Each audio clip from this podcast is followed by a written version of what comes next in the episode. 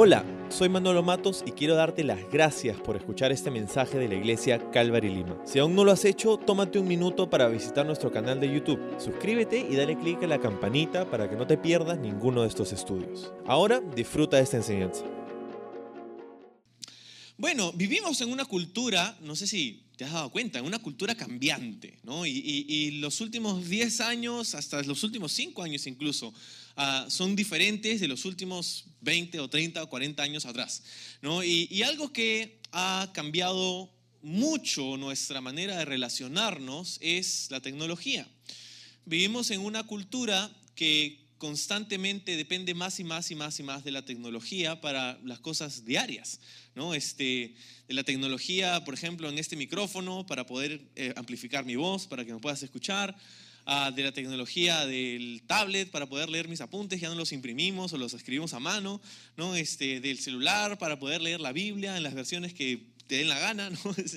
Cada vez dependemos más y más de la tecnología, pero no solamente esto, que son quizá cosas positivas, sino que también hay algunos aspectos que la no sé si las redes sociales o la tecnología en general está, está cambiando nuestra manera de relacionarnos con los demás, la, manera en cómo e, e, encontramos nuestra validez delante de otras personas.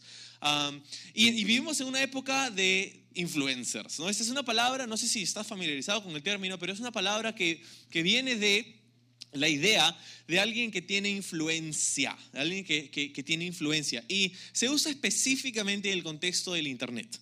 Se usa específicamente en el contexto de alguien que tiene cuentas en redes sociales que son populares y seguidas por muchas personas, o que hace videos para, YouTube y pone videos acerca de su vida. y, así se, se, llegó a formar esta, esta idea de alguien que tiene influencia en una audiencia. Entonces, este es interesante porque cuando llegamos a Primera de Corintios, cuando llegamos a entender lo que sucedía aquí en la iglesia en Corinto, era muy similar. A pesar de que ellos no tenían YouTube, sí tenían una, eh, una mentalidad muy similar en la que estaban determinando su nivel de influencia por ciertas cosas superficiales, como su elocuencia, como sus seguidores, como las personas que eran simpatizantes de uno o el otro. Y lo que pasa es que Pablo mira todo esto y él escribe esta carta con la idea de, rectificar ciertas, eh, ciertos entendimientos que la iglesia había desarrollado sobre la naturaleza de la iglesia y sobre el, rol del liderazgo de la iglesia. ¿De, qué se trata? Ser un líder en el reino de Dios, porque esta palabra líder es una palabra muy, muy popular también, así como influencers, líder, los talleres de liderazgo y el coaching de liderazgo, todo esto está, es como, eh, ya, dame más, la gente quiere más del liderazgo, ¿no? Y, y, la, idea es, ok, ¿de dónde parte todo esto en el contexto de la iglesia? ¿Cómo, aplicamos todo esto al concepto de la iglesia local? Y esta es básicamente la, noción que tiene este capítulo, el capítulo 4, para hablarnos acerca del rol del liderazgo de la iglesia y de lo que implica servir a Dios. Entonces, vamos al versículo 1, dice, así que Apolos, a Apolos y a mí, dice Pablo, considérennos como simples siervos de Cristo, a quienes se nos encargó la tarea de explicar los misterios de Dios. Entonces, algo que acordarnos sobre este estudio es que la iglesia en Corinto tenía ciertas dificultades, ciertos retos con este tema de, seguir a una persona, ¿no? Y entonces algunos habían dicho, no, yo sigo a Pablo, otros decían, no, yo sigo a Apolos, yo sigo a tal o cual, y habían creado ciertas divisiones. Divisiones que partían de un entendimiento equivocado sobre el liderazgo de la iglesia. Estas divisiones partían porque ellos pensaban que bueno, yo si a mí me gusta este líder, me gusta cómo habla, me gusta este, su estilo, así que lo voy a seguir a él y yo soy de este líder. Y lo decían, no, no, a mí me gusta este otro líder. Y entonces se comenzaban a dividir por estas cosas carnales. ¿no? Este, hemos hablado de la idea de la carnalidad la semana pasada. ¿no? Y, estas cosas eh, regían un poco su, su entendimiento de la iglesia y de los líderes de la iglesia. Y, honestamente es muy similar a lo que ocurre en la iglesia moderna, ¿no? Podríamos decir que, que quizá ya no decimos yo soy de Pablo o de Apolos, pero sí decimos yo soy de tal o cual denominación y nos sentimos muy orgullosos de pertenecer a un grupo, a un movimiento o a una denominación. Y muchas veces usamos esto para criticar o juzgar a otros que están afuera de nuestro movimiento, que están de repente que son parte de otro movimiento o de otra denominación. Y decimos, nosotros no creemos así, nosotros no hacemos así, nosotros hacemos esto, nosotros, hacemos el otro. Y, y hacemos en esencia lo mismo que hacían en la iglesia de Corinto, solamente que con otro nombre. Más aún, um, vivimos en una cultura que está de pronto intoxicada con la idea de la influencia, ¿no? De, de, vivimos en una cultura de celebridad, Donde uh, se hacían algunos estudios hace un par de años sobre lo que influencia, algunas cosas que influencian el mundo, ¿no? El mundo entero. Y en Estados Unidos muchas veces, en, en, los últimos 60, 70 años, este, se creía que ellos influenciaban al mundo a través de su industria, de las cosas que producían y, que exportaban y las cosas que fabricaban y todo lo demás. Y, sí, fue cierto, pero hoy por hoy ya no es tanto la industria, sino es más las celebridades. ¿no? Este, lo que más se exporta al mundo entero y lo que la gente... ¡ah!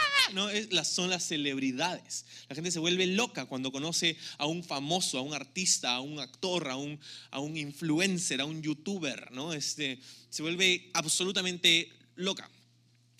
Y tristemente esta idea ha transpirado hacia nuestro entendimiento de la iglesia.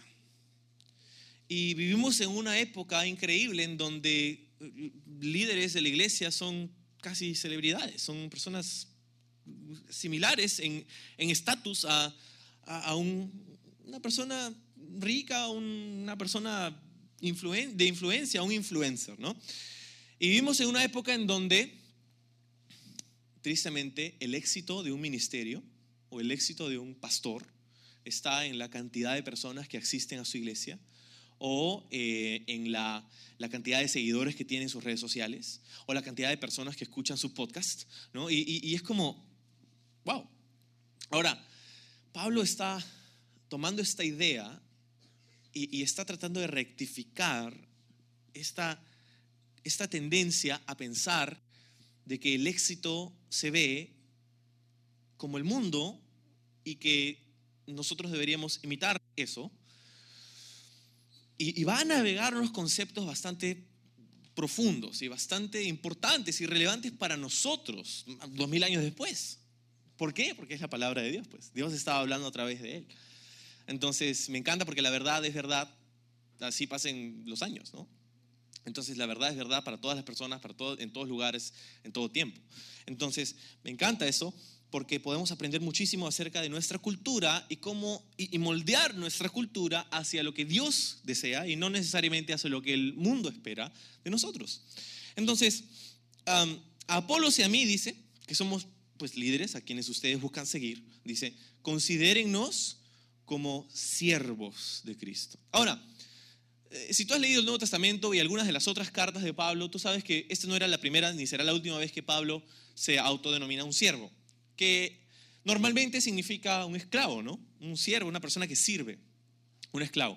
Ahora, en esta ocasión, la palabra que utiliza Pablo para referirse a sí mismo y su rol dentro de la iglesia, sí, se traduce como siervo, siervo de Cristo, pero hay una palabra que utiliza aquí que, que, es diferente. Normalmente la palabra del griego original en el que se escribe hubiera sido un esclavo voluntad propia, un esclavo que, que sirve a su amo.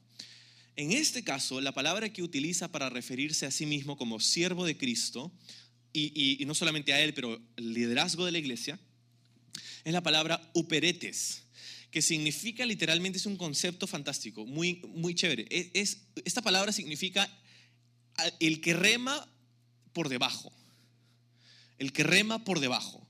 ¿sí? Y, la idea venía de, de, del concepto de las embarcaciones. Ahora, en la antigüedad las embarcaciones no se movían con motores a propulsión, porque eso todavía no, había sido inventado.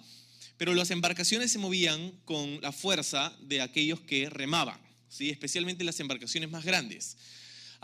eran embarcaciones que tenían una cubierta. Y en la parte de abajo habían unas bancas donde se sentaban esclavos, se sentaban personas para remar. ¿Sí? Y, estos esclavos tenían la única función de escuchar el sonido del tambor. Alguien se paraba y tocaba el tambor. Tum, tum, tum.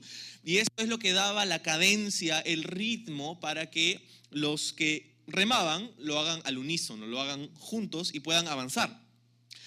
Digamos que su única función era escuchar el sonido del tambor y remar. Esa era su función, pero su objetivo, ellos estaban ahí, ellos existían para, ellos existían para llevar a la gente que se subía a sus embarcaciones de punto A a punto B. Esa era la razón de existir de estos esclavos, de estas personas es que remaban por debajo. Usualmente no los verías. Lo único que verías si miras, si, si miras la embarcación sería unos remos que salen por los costados. Pero no podrías ver a las personas desde afuera. Si no, no los veías, estaban por debajo ¿no? y remaban nada más. Y su, su meta era llevar a la gente a su destino. Esta es la idea y esta es la palabra que utiliza Pablo para describir el liderazgo de la iglesia. Dice, nosotros somos los que remamos por debajo.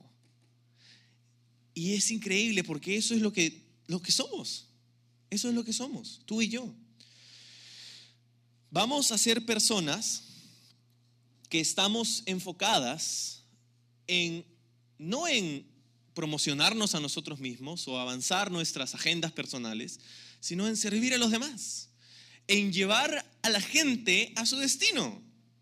Eso es lo que estamos haciendo, eso es lo que debemos hacer como iglesia. Estamos llevando a personas en un viaje. ¿Y cuál es la meta? ¿Cuál es el punto de llegada?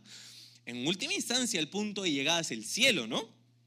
Pero yo no soy quien te va a llevar al cielo, tú no vas a llevar al cielo físicamente a una persona, eso es, es, Jesús.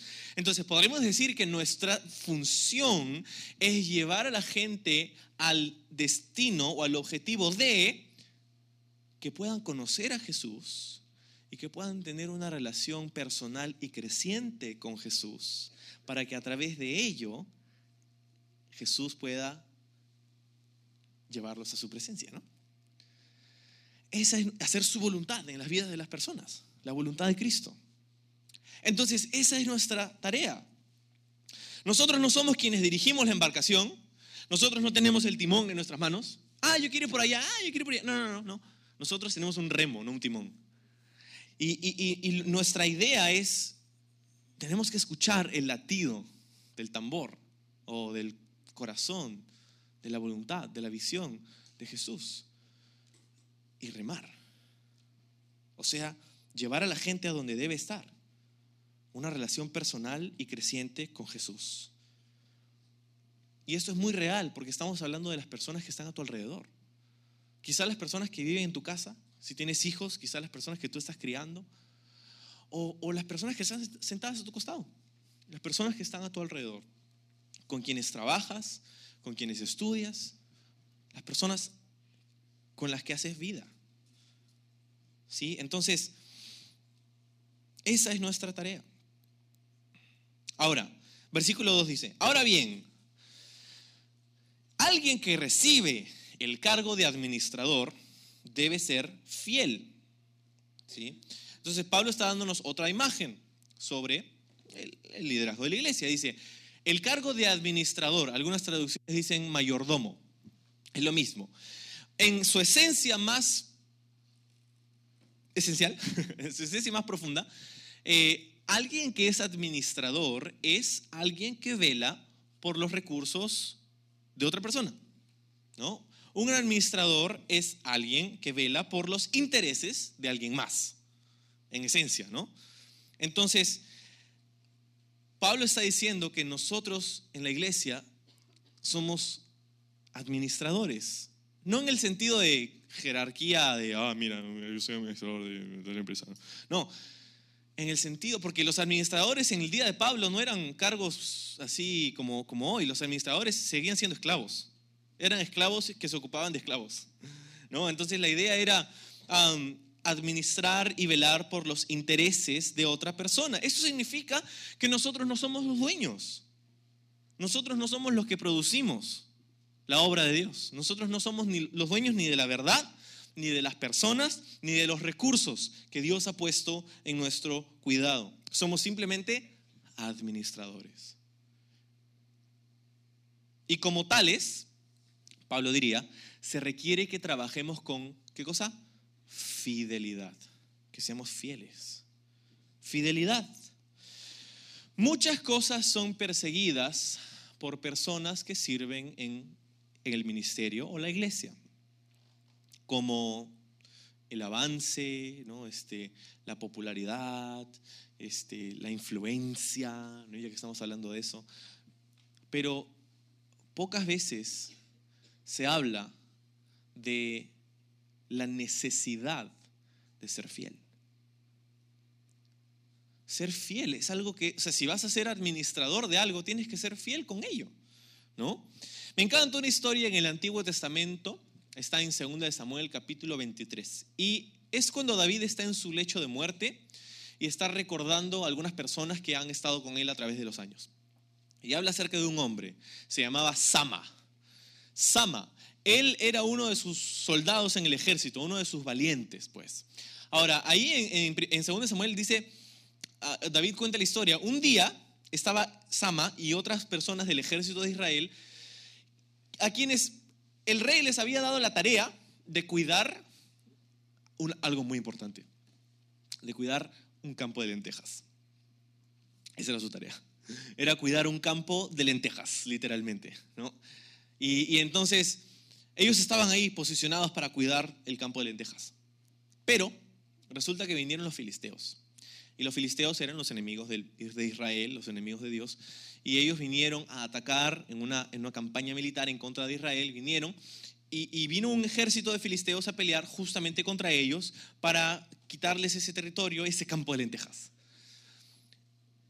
David dice, muchas personas, muchos de esos soldados, es más, casi todos los soldados que estaban ahí se fueron se fueron al monte, se fueron y, ¡ah, sálvense quien pueda! No, este, se fueron los soldados. Porque, o sea, honestamente, cuando pones en una balanza un campo de lentejas y tu vida, mm, y muchos dijeron, un campo de lentejas, sea, olvídate, ¿no? Y se, y se fueron.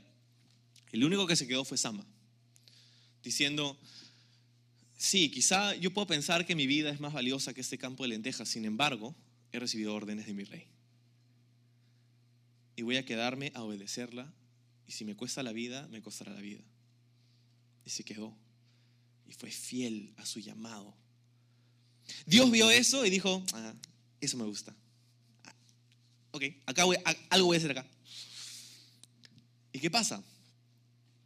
Que él solito, cuenta David, peleó y ganó contra todos los filisteos que se le acercaron a atacar. Él solo dice, Dios le dio una gran victoria. Y creo que nosotros necesitamos entender y aplicar este concepto de fidelidad. Necesitamos permanecer fieles al llamado que hemos recibido.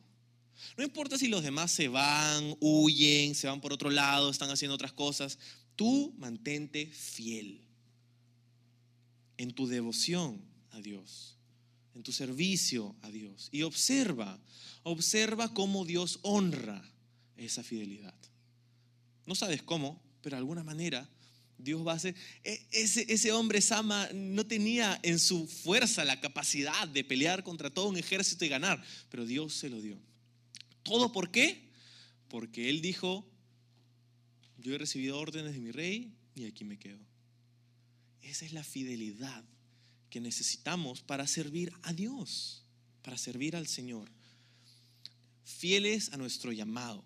¿Sí? Yo considero que esto es muy importante, por ejemplo, en, nuestro contexto como iglesia. Porque de, de, cuando en cuando vienen algunas personas y me dicen, pastor, ¿por qué no hacemos esto? ¿Por qué no hacemos el otro? Y este programa y este evento y esta conferencia y esto y, esto, y vamos a hacer esto y esto, ¿no? Y, y, yo como que, ok, sí, suena bien, pero Dios no me ha llamado a hacer eso.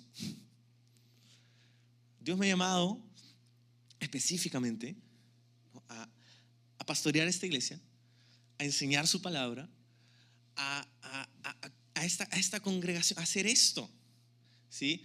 Y mientras que hay muchas buenas cosas que podríamos hacer, yo personalmente soy llamado a algo muy específico. Entonces, ¿qué pasa? Si yo, y lo mismo puede ser cierto para ti, en lo que Dios ha llamado a ti a hacer. Si yo dijera, bueno, pues ya vamos a hacer, vamos a hacer tu evento, tu conferencia, vamos a hacer esto, tu esto, tu el otro, tu programa, tu obra. Entonces me dedico a hacer eso, que no es malo, pero me dedico a hacer eso. Inevitablemente voy a descuidar aquello que Dios me llamó a hacer. Entonces, ten cuidado, porque Dios te ha llamado algo específico. Y el otro problema es que muchas veces esperamos, no sé, llegar a un lugar donde finalmente todo está en el lugar donde espero que esté y digo, ahora sí voy a servir a Dios. Ahora sí. Porque tengo esto, el otro, porque tengo el horario disponible, tengo eso, mi familia, mis hijos, todo está, todo está bajo control, ahora sí puedo servirte, Señor. Jesús le tuvo que decir a, uno que le dijo, Señor, este, ya, yo sé que tú me has llamado, pero déjame un ratito, voy a mi casa para, ordenar mi familia y, y después voy. Jesús dijo, no, no. O me sigues ahora o no. Es como,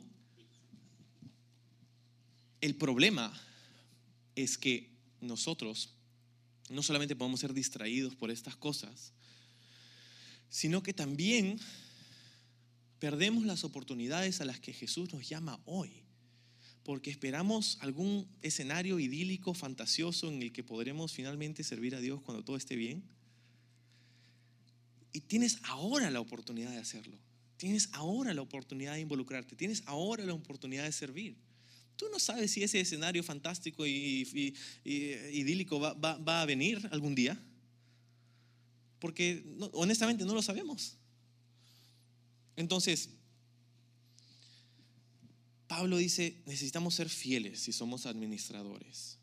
Ahora, él va a continuar hablando acerca de su servicio en la iglesia. En el verso 3, dice, en cuanto a mí, me importa muy poco cómo me califiquen ustedes o cualquier autoridad humana, ni siquiera confío en mi propio juicio en este sentido. Ahora Pablo no está diciendo este, eh, no me importa su opinión, yo voy a hacer lo que quiero. No, está diciendo eso. Lo que está diciendo es lo siguiente.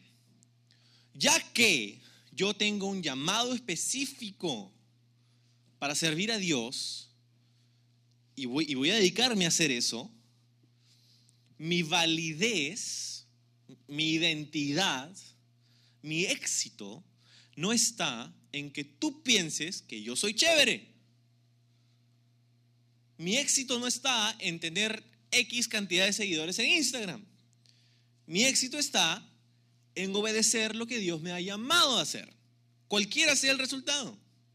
Por eso no me interesa lo que tú pienses de mí, porque no me va a añadir ni me va a quitar nada que Dios no me haya dado ya, o me vaya a dar cuando sea su momento. Entonces Pablo estaba confiado de quién era y lo que había sido llamado a hacer. En este, en este caso les dice, ni siquiera pienso sobre mí mismo. O sea, ni siquiera me, me preocupa mucho mis propias ideas de mí mismo, porque muchas veces nosotros mismos podemos autocondenarnos, ¿no? No, yo no sé, no, yo no, yo no. Y nos, nos retiramos y nos condenamos y nos sentimos inferiores y, y, y nos sentimos que no somos lo suficiente. Y esto puede ser cierto. Y sin embargo, Dios nos ha llamado. Y cuando Dios te llama, Dios te da la capacidad. Con el llamamiento viene la habilidad de poder hacerlo. Cuando Jesús le decía a un paralítico, levántate y anda. No, Señor, no puedo. No, yo sé que no puedes, pero te estoy diciendo. Entonces, en vez de confiar en lo que podemos y no podemos hacer, necesitamos confiar en aquel que nos llamó. Y, y, eso es lo que Pablo está diciendo. Yo confío en el que me ha llamado, no necesariamente lo que tú piensas de mí el verso 4.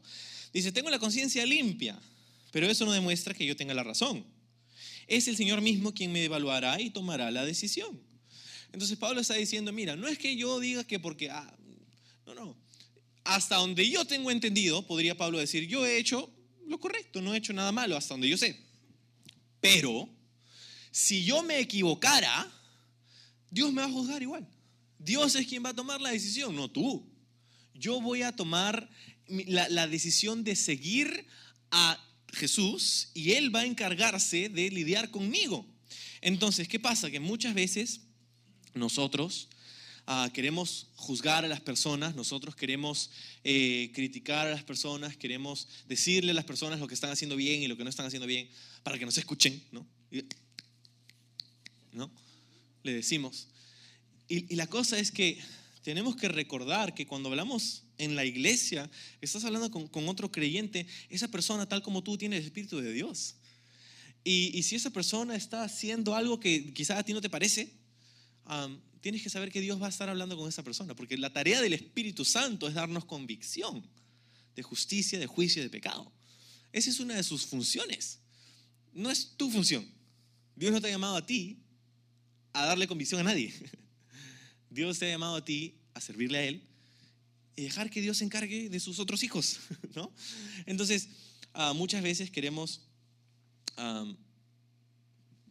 llegar por esos lugares, pero Dios dice, no, Dios es quien nos va a evaluar y nos va a recompensar.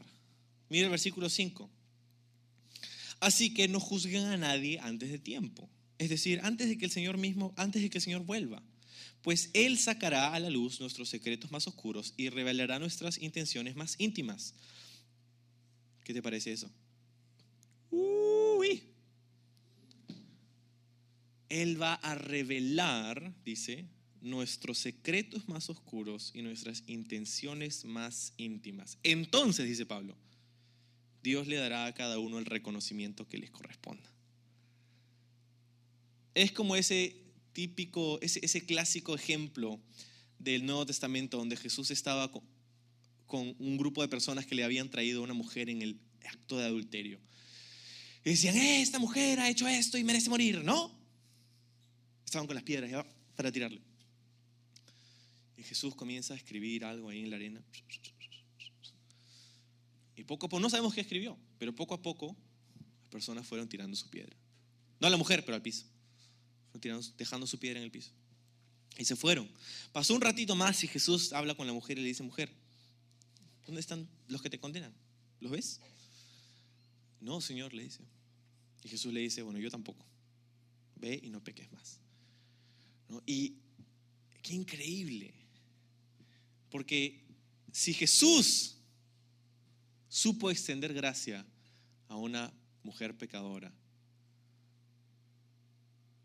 ¿quiénes somos nosotros para refrenarla? Para refrenar la gracia de Dios. Si nosotros hemos recibido esa gracia. No, pero creemos que nosotros ya somos santos, suficientes como para fiscalizar a los demás. A ver, a ver, tú estás mal, tú tampoco, ¿no? Y, es como, Pablo dice, no juzguen a nadie antes de tiempo. ¿Por qué? Porque cuando se trata de juicio, entendamos algo. Un juicio no puede ser concretado, o sea, no se puede hallar una sentencia si es que no se tiene la información completa. Cuando sucede esto en las cortes, cuando no se tiene la información completa para llegar a una sentencia, lo que pasa con el juicio es que se archiva se archiva, se deja para más tarde, se deja para después. Cuando lleguen nuevas evidencias, cuando se pueda tener toda la información necesaria como para tomar una sentencia, ¿sí? Como para decretar una sentencia. Entonces, lo mismo sucede con nuestras relaciones interpersonales. Muchas veces nos ofendemos y nos criticamos y nos juzgamos, pero no nos damos cuenta que no tenemos toda la información. Y nos pasa cada rato, nos pasa todos los días prácticamente, ¿no? O sea, vas al supermercado y estás ahí comprando y luego vas a la caja y la persona que está en la caja te atiende así, te mira con una cara mala y, y, todo, y, te trata muy mal, ¿no? Y tú te sientes ofendido porque quién se ha creído, ¿no? Y no sabe quién soy, ¿no? Y todo eso. Y, y entonces, y, nos, como que nos peleamos y todo eso. y no te has puesto a pensar que quizá esa persona en la caja no tiene nada contra ti. ¿No te has puesto a pensar quizá que esa, esa mujer en la caja o ese hombre en la caja no, ah, quizá el cliente que vino antes que tú la trató súper mal? O, quizá eh, no, le, está yendo bien de salud o en su familia tiene un problema. O quizá ese día antes de que tú llegues le llegó una llamada telefónica donde le dijeron que uh, alguien de su familia estaba mal y estaba en el hospital. Y, o uno de sus hijos está, está, está enfermo y la única forma de poder pagar por la cuenta del hospital es atendiéndote a ti. Entonces, muchas veces sacamos juicios y criticamos a otras personas y nos ofendemos con las personas cuando no tenemos toda la información sino que asumimos. Asumimos, ah, él dijo, mm, debe ser. Y eso no es suficiente. No, ningún juez en el planeta va a poder darte una sentencia basada en una asunción, en algo que se presume. Tiene que haber información que corrobora, corrobora eso. Y lo que está diciendo Pablo aquí es que mientras que estemos en este planeta, hasta que no lleguemos a la presencia de Dios o Él venga a nosotros, no vamos a tener toda la información. Porque no conocemos los corazones de las personas. Tú no conoces la motivación de aquellos a quienes criticas. Tú puedes pensar que, que, lo sabes, pero no lo sabes a ciencia cierta. Porque tú no puedes ver el corazón de alguien más. Pero Dios sí. Entonces Pablo está diciendo, en vez de eh, ahórrense todo este problema y simplemente enfóquense en el Señor. No sé, que si me dijo y me dijo que no me dijo. Tú no conoces la motivación del corazón de la otra persona. ¿Cuántos problemas nos ahorraríamos si aplicáramos este simple principio? No asumas nada. No asumas nada. Ok, y si quieres asumir algo, asúmelo mejor. Entonces, verso 6.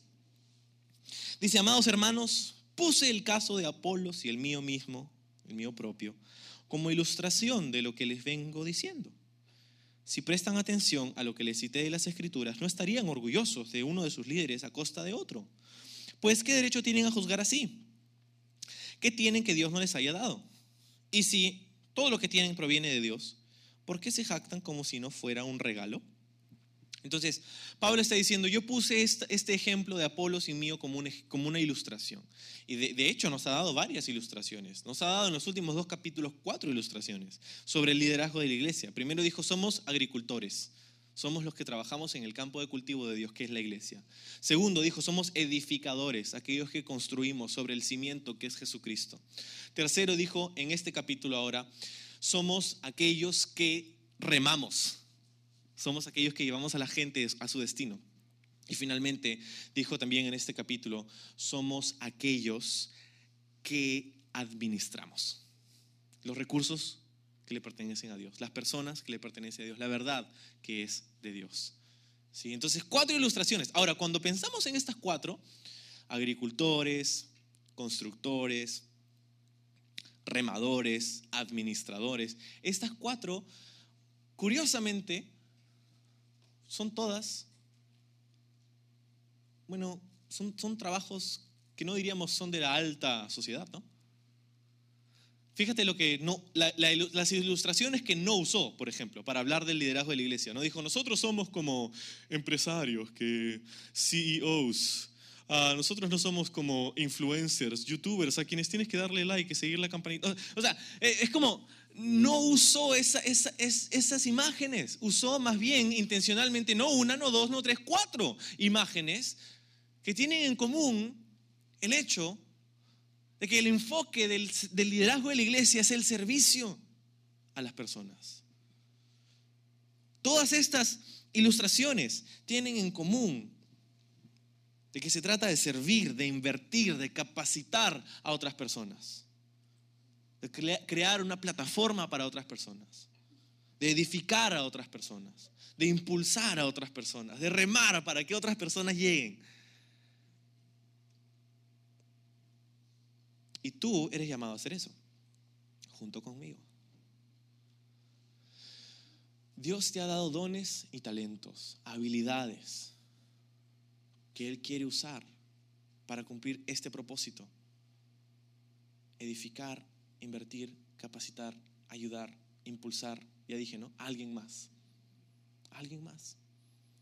En el, no en el contexto de algún día en el futuro, en 20 años, no, no, en el contexto de ahora y específicamente en el contexto de la iglesia local.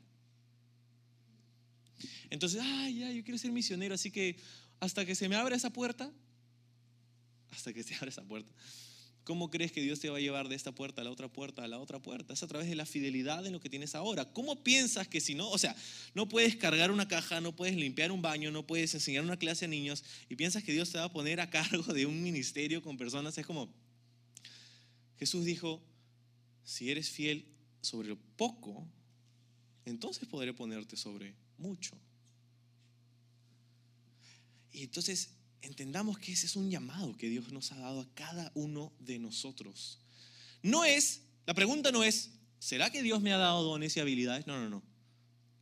Dios te ha dado dones y habilidades. La pregunta es, ¿cómo los voy a usar? ¿Le vas a devolver el favor a Dios? Dios te dio el favor de darte esos dones y habilidades, pero muchas veces nosotros lo tomamos y lo usamos para nosotros mismos. Esto es mío. Como mi hija, No, no, este, yo te lo compré. ¡Mío! Sí, pero yo tengo la factura. ¿No? Y, y entonces, hacemos eso con Dios muchas veces. Dios nos da dones, talentos, habilidades. ¡Mío! Lo usamos para nosotros mismos. Cuando Dios dice, no, quiero que lo uses para mi gloria. Quiero que lo uses para el beneficio de mi iglesia. Quiero que lo uses para que alguien más pueda conocerme. Quiero que lo uses para servir a otras personas. Entonces hacemos un llamado, ¿no? Hicimos, involúcrate, ¿no? Y hay oportunidades de servicio en la iglesia. Necesitamos maestros de escuela dominical. Necesitamos personas que nos ayuden a transportar todas estas cosas, porque no sé si sabes, pero somos una iglesia portátil. Entonces todo esto lo llevamos y lo traemos y lo llevamos y lo traemos. Necesitamos personas para esto, necesitamos personas para, para, recibirte con una sonrisa, para entregarte un panfleto, un boletín, una tarjeta, para orar por ti. Necesitamos personas para, para servir a otras personas. Necesitamos manos, necesitamos disponibilidad, necesitamos fidelidad. Y tú dices, no, este, que eso, este, yo quiero servir, pero eh, eso, eso no. ¿Y quieres ser líder?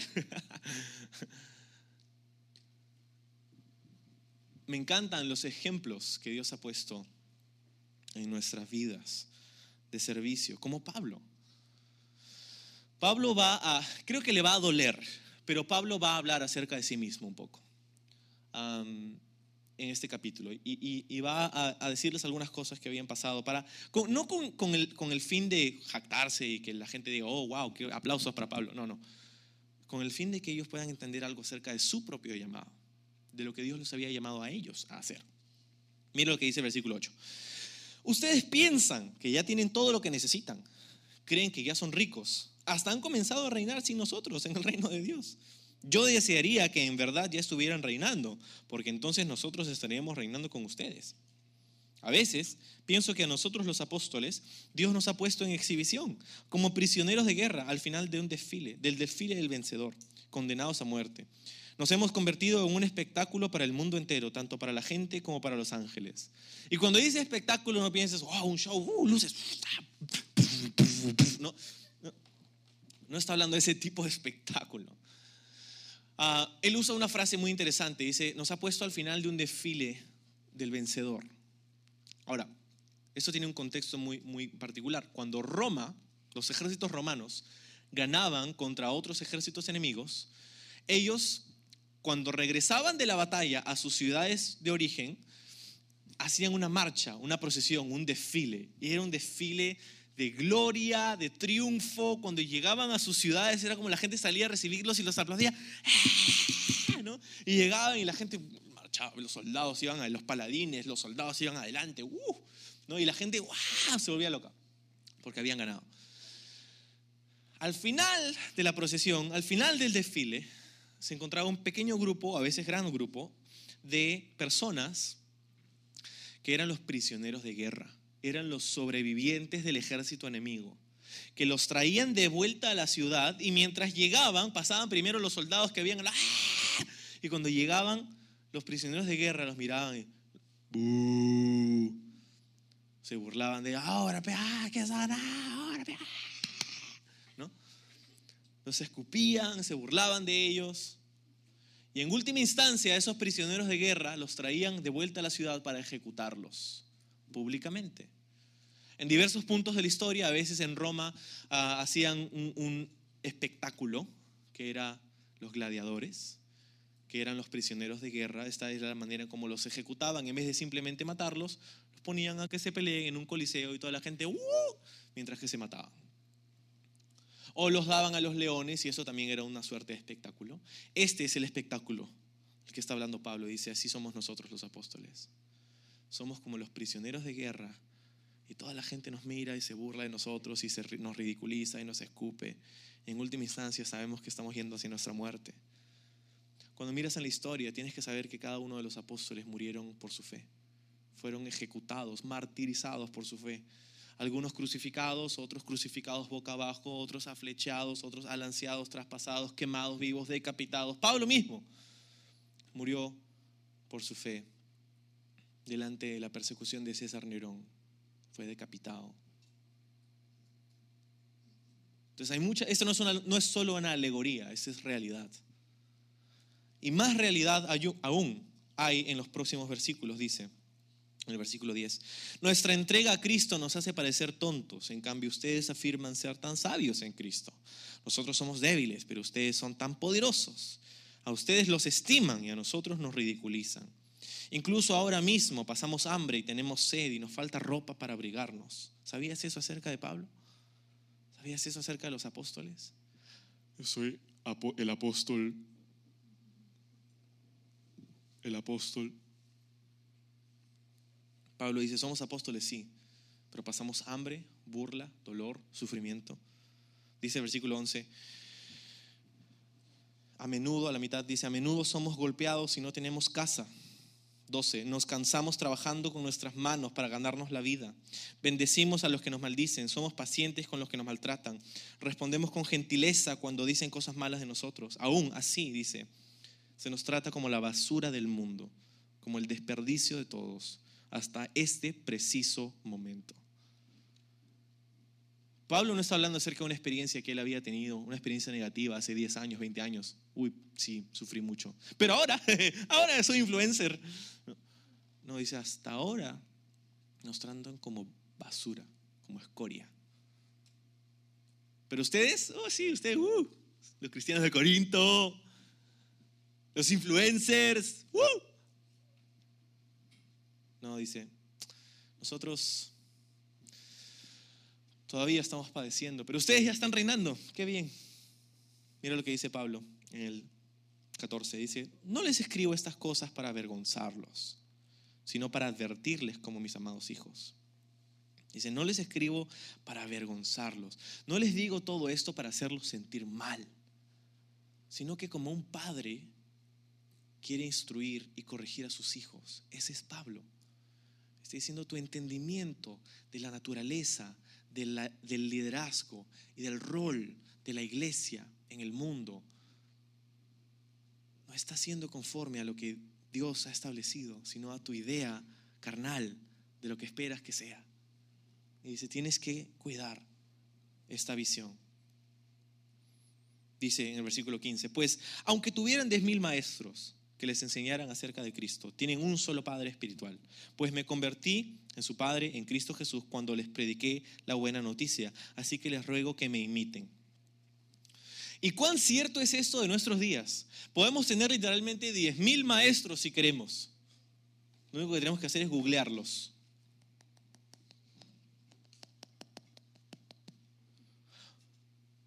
Voy a escuchar mis prédicas, decimos. Voy a escuchar mi prédica.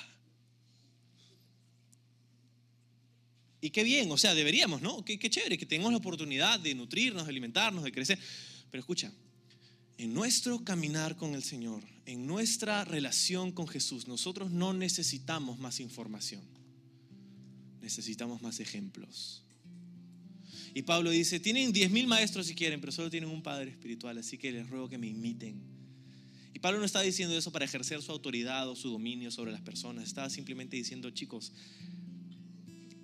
hay mucho de la vida cristiana que no se encuentra en un libro.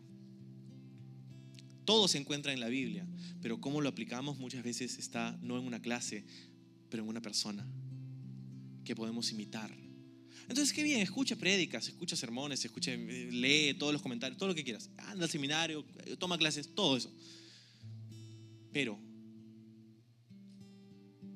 necesitas entrar en una relación con una persona que te puede ayudar a mirar esos puntos ciegos que tú y yo tenemos. Todos necesitamos a un Padre espiritual. En otras palabras, a alguien que podamos mirar como un ejemplo, a alguien a que podamos imitar. Un ejemplo de pureza, un ejemplo de integridad, un ejemplo de fidelidad, un ejemplo de amor a los demás. Necesitamos a personas así en nuestra vida. Y quiero decirte algo, porque todos nosotros buscamos a esas personas. Y quizá tienes personas así en tu vida, quizá no. Si no las tienes, puedes orar para que Dios, Señor, dame a alguien, una, dos personas, no sé, Señor, dame a, un Padre espiritual a quien pueda rendir cuentas. Pueda rendir cuentas. Muchas veces pasamos por la vida y la iglesia y es como, vamos a la iglesia y nos vamos de la iglesia y es como tú y yo tenemos puntos ciegos y, el peligro con los puntos ciegos es que son ciegos, o sea, no los podemos ver. Y cuando estás manejando, siempre cuando estás manejando hay, puntos ciegos, a pesar de que tienes espejos en todas partes, hay puntos ciegos. Y cuando estás manejando tienes que tener cuidado, no solamente mirar en el espejo, sino también voltear y ver, porque no, hay cosas que no puedes ver. A no ser que alguien te diga, oye, mira, y tú en tu vida y yo en mi vida tenemos puntos ciegos. Y si no entramos en una relación de, compañerismo, en una relación de responsabilidad, una relación de rendición de cuentas con alguien que nos ama, que nos conoce, con alguien que podemos imitar. No con una prédica que podemos escuchar por internet, pero con una relación personal, con alguien que nos conoce y nos mira y nos puede decir, ¿sabes qué? Te escuché el otro día y te vi el otro día y sabes que tengo que decirte esto, tienes que cambiar eso, tienes que crecer en esta área, tienes que madurar en esta área. Necesitamos eso si esperamos madurar. Entonces necesitas seguir a un padre, pero también necesitas ser un padre para alguien más. Necesitas invertirte en alguien más. Y Pablo lo ejemplifica increíblemente en el próximo versículo, en el 17. Dice, por esta razón les envía a Timoteo, mi fiel y amado hijo en el Señor él les recordará la manera en que yo sigo a Cristo Jesús, así como lo enseño en todas las iglesias, en todas partes.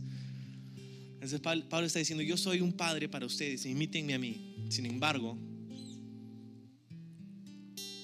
Timoteo también puede imitarlo a él. Entonces necesitamos seguir a un padre, pero como Timoteo también necesitamos, como Pablo a Timoteo, necesitamos ser un padre para alguien más.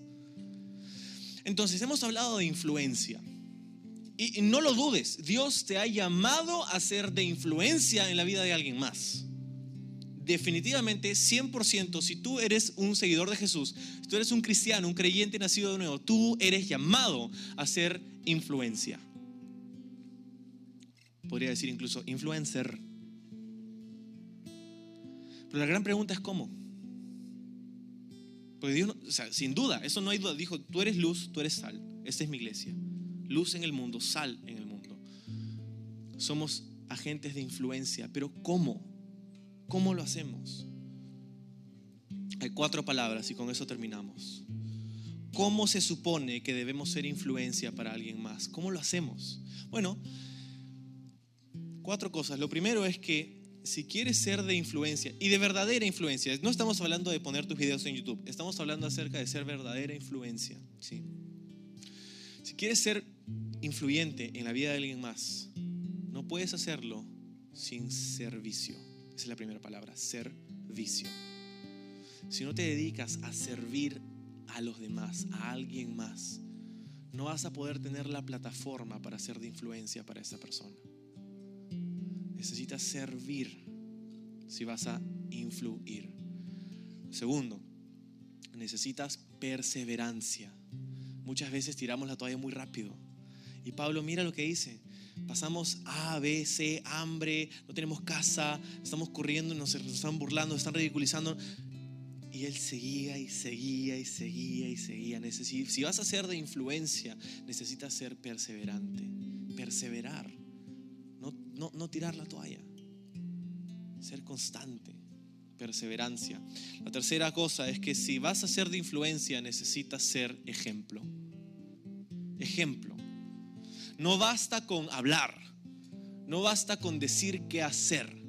Como padres muchas veces tenemos la tentación de decirle a nuestros hijos, hijo, haz lo que yo te digo. ¿Por qué? Porque soy tu padre. Pero un buen padre no solamente le va a decir al hijo qué hacer, sino que va a modelar para el hijo lo que él espera que él haga. Tenemos que ser ejemplos si queremos ser influencia, porque nuestros hijos van a escuchar lo que les decimos, pero van a hacer lo que hacemos. Y tristemente muchas veces van a hacer lo que hacemos en un grado mayor.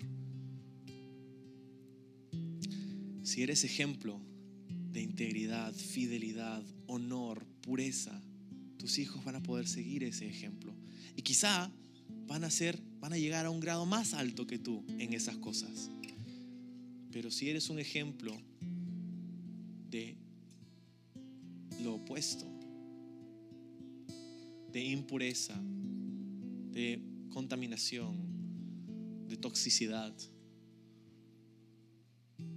de condenación, tus hijos es probable que sigan ese camino y, y- lo peor aún es que ellos pueden llegar incluso más abajo. Porque nuestros hijos muchas veces van a tomar lo que nosotros hemos construido y lo van a expandir. Y si lo que has construido es un ejemplo a evitar, pues grande será su ruina. Si vas a ser de influencia, necesitas ser ejemplo. Y finalmente, número cuatro, si vas a ser de influencia, necesitas tener una relación. Tener una relación con las personas. Invertirte en los demás. Conocer a aquellos a quienes deseamos influenciar. Tener una relación. Eso es importante. Pero yo diría que hay una relación incluso más importante. No la que tienes con aquellos a quienes esperas influenciar. Eso es importante. Pero una relación personal con Jesús. Si vamos a ser de influencia para Jesús en el mundo, tenemos que dejarnos ser influenciados por Jesús en nuestra vida, en nuestro corazón. Necesitamos dejarnos ser influenciados por Él. ¿Cómo? Pasando tiempo en su presencia, conociendo su palabra, teniendo momentos de intimidad con Él, como estos, entregándoles nuestra vida